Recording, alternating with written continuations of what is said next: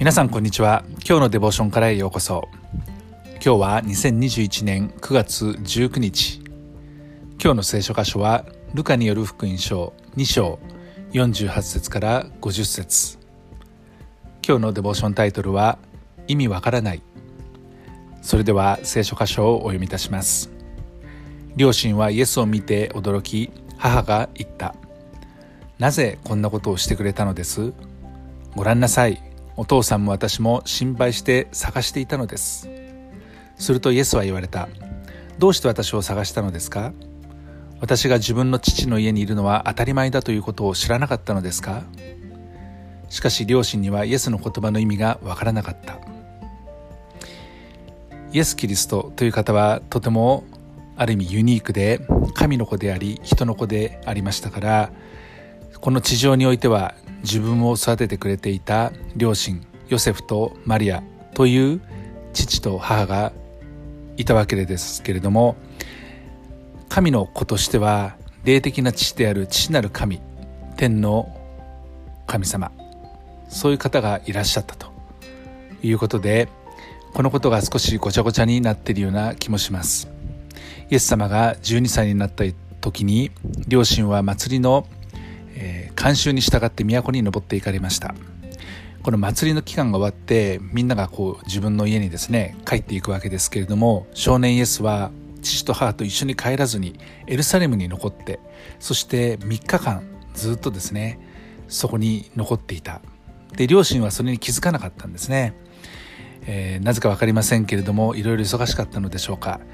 道連れの中にいるかもしれないと言って一日分の道のりを行ってしまいそこから、まあ、親類や知人の間を探し回りましたけれども見つからなかったので、えー、エルサレムに戻ってきました。それから3日経ってイエスが神殿のこの境内で学者たちと一緒に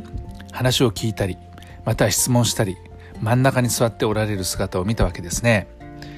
で聞いている人は皆イエスの賢い受け答えにこう驚いていました。でそこにこの両親がやってきて「どこにいたんです」と「なぜこんなことをしてくれたんですか」というふうに、まあ、自分の子供であるイエスに向かって言ったわけです。で心配していたということを言っていましたけれどももうこのイエス・キリストのいる場所っていうことについてですね自分は父の家にいると。それが当たり前である。これは天なる神天のお父様のもとにいるっていうことをイエス・キリストはここで言ってるわけですけれどもこれがまあ一つのこの会話の中に入ってきてるわけですから両親にはイエスの言葉の意味が分からなかったわけですね。ですから普通のこう自然的な会話をしてる中に霊的な会話が入ってきてそして両親たちにはこのイエスの言葉言ってる意味が分からなかったそういう状態になりましたまあ無事見つかって彼らはですね自分たちの住んでいるナザレという町に帰っていきました。そしてキリストは両親に仕えて暮らしになったというふうに書いてありますけれども、まあ、これら一連のことをですね母マリアは不思議だなと思って全て心に収めていたわけです。決してイエス・キリストは反抗的な心から親に向かってこのようなことを言ったわけではなくてつまりエルサレムの神殿にいるということは父の家にいるというその言葉それは天の父なる神様のもとにいるということ。そしてその関係を大切にしているということをまあ両親だけではなくて人々にも教えようとしていたのではないでしょうか。この点私もいつも心が自分の天の父のもとにあるようにまたそこに自分がいるようにしたいなというふうに思いました。もちろんもう年齢的にはですねえー、両親に育てられるそのような期間っていうのはもう終わっていますけれども当の昔に終わっていますけれどもでも私のこの霊的な父である天の神様天の神様のもとに、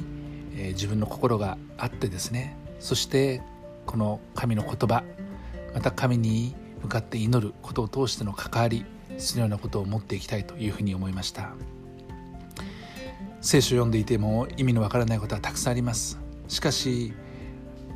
神の霊である精霊様が私たちに教えてくださることも確かですから今日も聖書の教え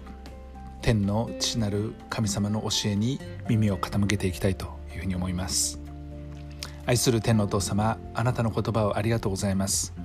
今日も教えてください。主イエス・キリストの皆によってアーメン